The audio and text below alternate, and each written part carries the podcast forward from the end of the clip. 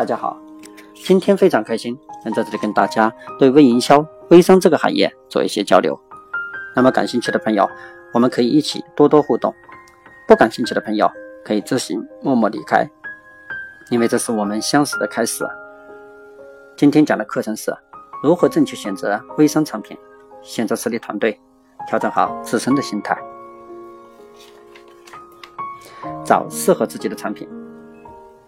我们要把握两个原则：第一，你喜欢什么，销售你喜欢的产品，你会充满激情；第二，你的专长是什么，选择你专长的产品，在介绍产品时会让买你的产品的人产生信任。比如你是一个爱美的女孩，你的穿着打扮会吸引很多朋友的关注，这时候你推荐的护肤品、时尚短裙、时尚手表等等，肯定会有很多的朋友去购买，因为大家看到你平时的朋友圈和空间里的动态。包括现实生活中都知道你对美学有研究，自然会相信你所推荐的产品。任何人都喜欢找专业的人士去沟通，为什么？因为专业靠谱。所以要看看自己的职业，找和职业相关的产品来销售，这样能很快打开市场。当然，有一位朋友身材保持的非常非常棒，他常年坚持去健身房健身，三十几岁了，看上去像二十几岁没有结过婚的小姑娘。所以他推荐的任何一款护肤品、服饰、养生产品都会一抢而空，因为他自己尝试过、研究过，并且在自己身上真正做到了，所以他自然成为这个行业的专业人士。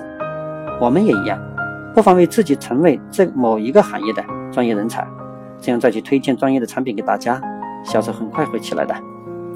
所以千万不要跟风，看到市面上热销的产品，马上就去进货购买。因为热销的产品不一定适合你，就好像一个光头去推销生发剂，一个从来不打扮的女孩去推销面膜一样，他们的推销必然会显得无力，因为这款产品自己本身不了解，同时因为不喜欢也不想去了解，那么试想，他又怎样能说服别人呢？最终的结果只能是，大家看到的你只想赚钱，没有想到大家的感受，还没有更好的服务。只有不断的修炼专业功底，让自己的专业不断加强，你的机会才能越来越多。所以，机会都是自己努力创造出来的。身边资源优先考虑，在选择产品时，可以优先考虑就近的特色产品。比如你是新疆的朋友，可以选择做新疆的特产，比如新疆大枣、葡萄干、无花果等等。你要是在南京，可以考虑做南京的板鸭、桂花鸭、樱桃鸭。这样会给客户留下一个印象，我的产品是这类产品中最好的产品，因为我是本地人，或者说我在当地工作学习，了解当地的特色美食和特产，信任度会大大提升。我的一位同学，他生长在南农村，因为他的父亲在家养了很多蜜蜂，所以到了产蜂蜜的时候，他的朋友圈简单的发了一个动态，销售也非常不错。其实我这个同学的营销文案写的太一般，但因为真实可信，所以销售的情况非常好。我们微商尽量选择自己的熟悉的圈子来做。什么叫圈子？就是你熟悉的朋友。比方说一位学生，他最熟悉的圈子肯定就是学生。老板熟悉的圈子自然是有钱人居多。那么你可以从这方面入手，选择在你熟悉的圈子中销售情况最好的产品。再比如说你是女性。女性都爱美，那么护肤品、私护可能就是你非常好的选择。但是前提是自己试用过这些产品，而且体验非常不错。选择身边的合适的产品销售，销售给身边的朋友。在价格方面不要定的太高，因为大家都可以在网上查到产品的价格，有合理的利润即可。因为你以后也会在其他的朋友那购买他们所在地的产品。在人人微商的时代，人人都是卖家，人人也是买家，大家会感受到你的温暖和真诚的服务。选择复购率高的产品。